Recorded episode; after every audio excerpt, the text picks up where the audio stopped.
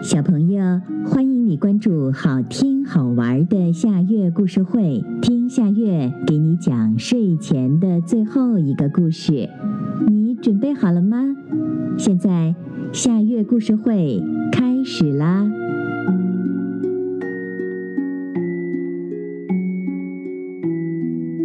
放羊的小孩儿。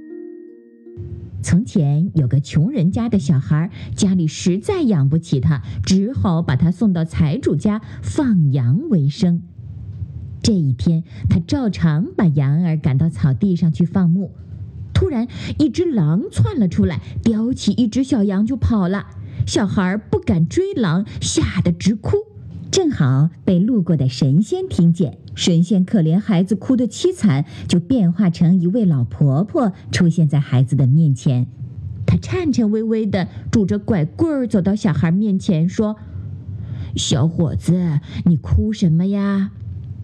小孩抬头一看，是位老婆婆，于是他哭着说：“婆婆，我的羊被狼叼跑了，回去财主一定会打死我的。”老婆婆用拐棍儿敲了敲草地，说：“你真没用，不去追狼，却蹲在这里哭。”小孩害怕地说：“狼会吃了我的。”老婆婆生气地继续用拐棍敲着地，说：“真没出息，因为怕就不敢去面对比你强大的对手。就算财主不打死你，你以后还敢来放牧吗？”狼再来吃你的羊怎么办？小孩红着脸低下了头，说：“婆婆，那我该怎么办？”老婆婆说：“愣着干什么？还不拿着你手里的鞭子去追狼，把羊夺回来？”小孩犹豫了一下，真的追狼去了。这时候，土地公公从地里冒出头来说。我说神仙，你这不是害了那个孩子吗？他那小身体，就算是追上了狼，也会被狼吃掉的。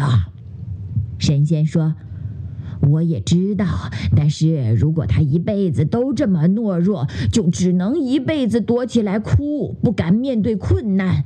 而我只是在教他迈出人生勇敢的第一步。”他的话音刚落，小孩又跑了回来，气喘吁吁地说。婆婆，狼跑远了，我我没追上。神仙拍拍他的头说：“今天追不上不要紧，现在你已经迈出了你人生勇敢的第一步。接下来你只要好好的锻炼身体，让自己强壮起来，就不会害怕比你强大的敌人啦。好吧，让我们再来数数你的羊。”小孩听完，点点头，急忙去数羊。他反复的数了很多遍，发现羊一只也没少。他惊讶地回头，老婆婆却不见了。他高兴地想：一定是遇到神仙了，要不丢失的羊怎么会无缘无故地冒出来呢？从那以后，他谨记老婆婆的话，每天把羊赶到草原上以后，不再坐在一边看羊吃草无所事事，而是认真的锻炼身体，有事儿没事儿的甩着他手里的鞭子。有一天，狼又来了，小孩有些害怕，可他还是扬起手中的鞭子，啪啪，鞭子打在狼的脑袋上、屁股上。狼抵挡不住，抱着头拼命地逃跑了。